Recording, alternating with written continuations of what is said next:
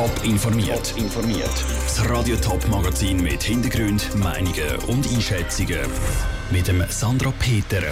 Warum im Kanton St. Gallen eine Panne bei den Wahlunterlagen passiert ist und wie der Ständerat an der Session über das Burka-Verbot diskutiert hat, das sind zwei von den Themen im Top informiert. Im Kanton St. Gallen hat es eine Panne bei den Wahlunterlagen gegeben. Es gibt Kuvert, wo Listen fehlen, dafür sind andere Listen doppelt drin. Der Fehler ist offenbar in der Druckerei passiert, wo die Unterlagen für die nationalen Wahlen parat gemacht hat. Der stellvertretende Staatssekretär vom Kanton St. Gallen, Benedikt van Speik, betont im Gespräch mit dem Raphael Wallimann, dass wahrscheinlich nicht viele Kuvert betroffen sind. Die Staatskanzlei ist am Dienstagnachmittag darüber informiert worden, dass es bei gewissen Wahlunterlagen Listen hat, die fehlen oder gewisse Listen doppelt enthalten sind. Wir haben dann umgehend mit der Druckerei die Abklärung an die Hand genommen es hat sich bis jetzt gezeigt, dass es absolut Einzelfälle sind. Aktuell haben wir Kenntnis von 13 Fällen. Das haben auch die Abklärungen von der Druckerei ergeben, wo man von technischen Fehlern beim Neustarten von der Maschine äh, abstellt im Moment. Und eben, Sie schreiben in der Mitteilung, dass es ein Fehler war bei der Druckerei. Können Sie da rasch erzählen, was ist denn da genau passiert?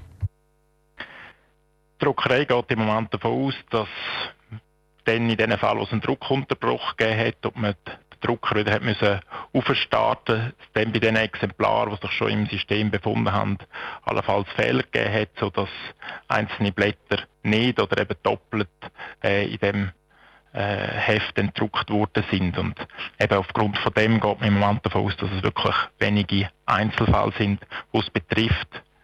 Sonst deutet nichts darauf hin, dass es ein grösseres Ausmaß hat.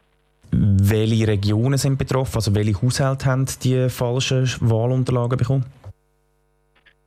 Das können wir nicht sagen, weil ähm, die Bücher werden dann erst im Anschluss verpackt und das ist natürlich möglich, dass das ganz unterschiedliche Regionen betrifft. Es ist darum auch nicht bekannt, in welchen Regionen das, das ist. Das können Einzelpersonen aus unterschiedlichen Regionen sein. Und wie sieht es denn aus, welche Parteien sind betroffen? Eben, Sie sagen, Listen sind zum Teil nicht vorhanden gewesen oder zum Teil doppelt. Welche Parteilisten sind da betroffen? Wir haben im Moment von ganz unterschiedlichen Parteien Kenntnis, dass sie betroffen sind. Das ist teilweise sind die ersten Bögen, die gefehlt haben und dann eben auch, weil es der gleiche Bogen ist, äh, die hinteren äh, Listen. Es hat aber teilweise jetzt auch einen Fall gegeben, wo in der Mitte Bögen doppelt drin sind oder gefehlt haben. Das sind also von dem her fast alle Parteien betroffen sein. Es gibt da jetzt nicht irgendein Muster. Der Benedikt van Speck im Gespräch mit dem Raphael Wallimann. Die Staatskanzlei bittet die Stimmbürger, dass sie ihre Wahlunterlagen genau prüfen. Wenn das Material fehlt, dann kommen sie ein neues Kuvert über. Im Kanton St. Gallen gilt es schon.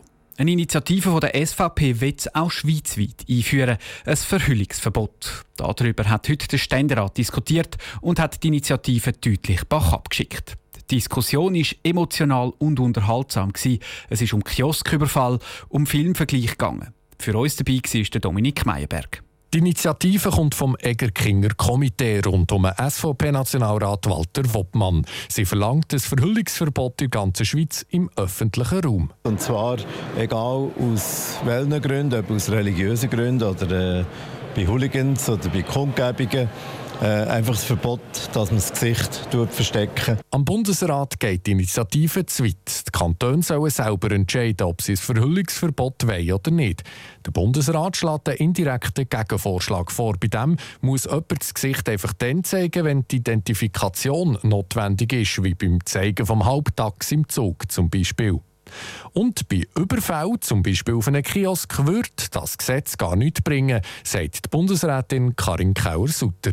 Die haben alle eine Sturmhaube auf und glauben Sie, die würden sich beeindrucken lassen, indem man sagt, es gibt dann eine Buße, wenn sie das Gesicht verhüllen. Also bitte, bitte überfallen Sie den Kiosk nur unverhüllt.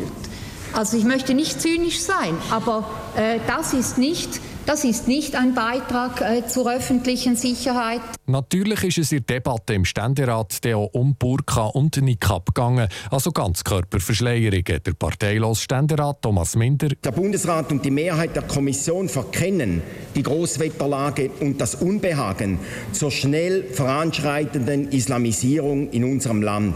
Das sieht der FDP-Ständerat Andrea Caroni anders. Das Thema kommt ihm sehr bekannt vor. Den Film Gefährliche Symbole, das Abendland geht unter, den habe ich vor ziemlich genau zehn Jahren schon gesehen. Damals ging es um Minarette, Sie erinnern sich, und aktuell läuft Teil 2. Das ist dann quasi äh, Ego Kingen schlägt zurück und das Drehbuch ist zum Verwechseln ähnlich. Neu geht es um Gesichtsverhüllung.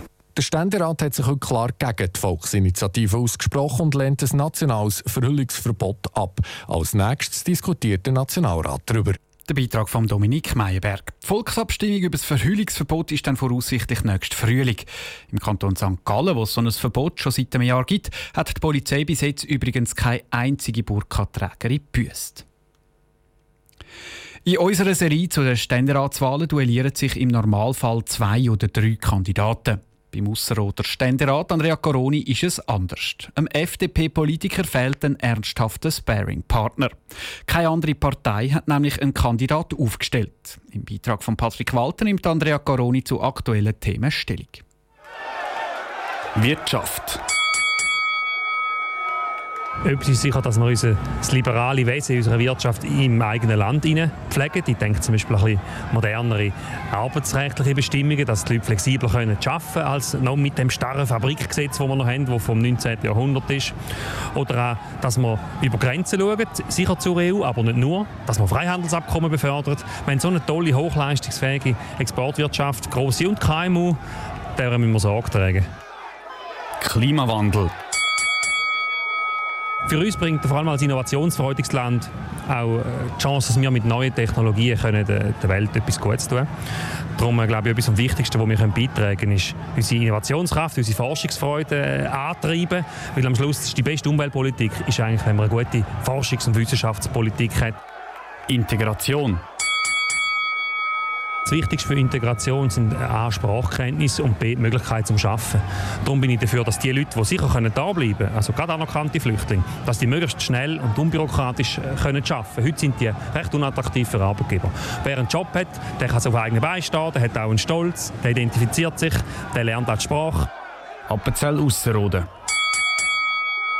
ist für mich einerseits ein äh, sehr heimatbewusster, äh, traditionsverliebter Kanton, aber das bei einer unglaublichen Weltoffenheit. Und diese Kombination, äh, in die bin ich vernarrt. Das ist Andrea Caroni, der Ständerat vom Kanton Appenzell-Ausserrhoden.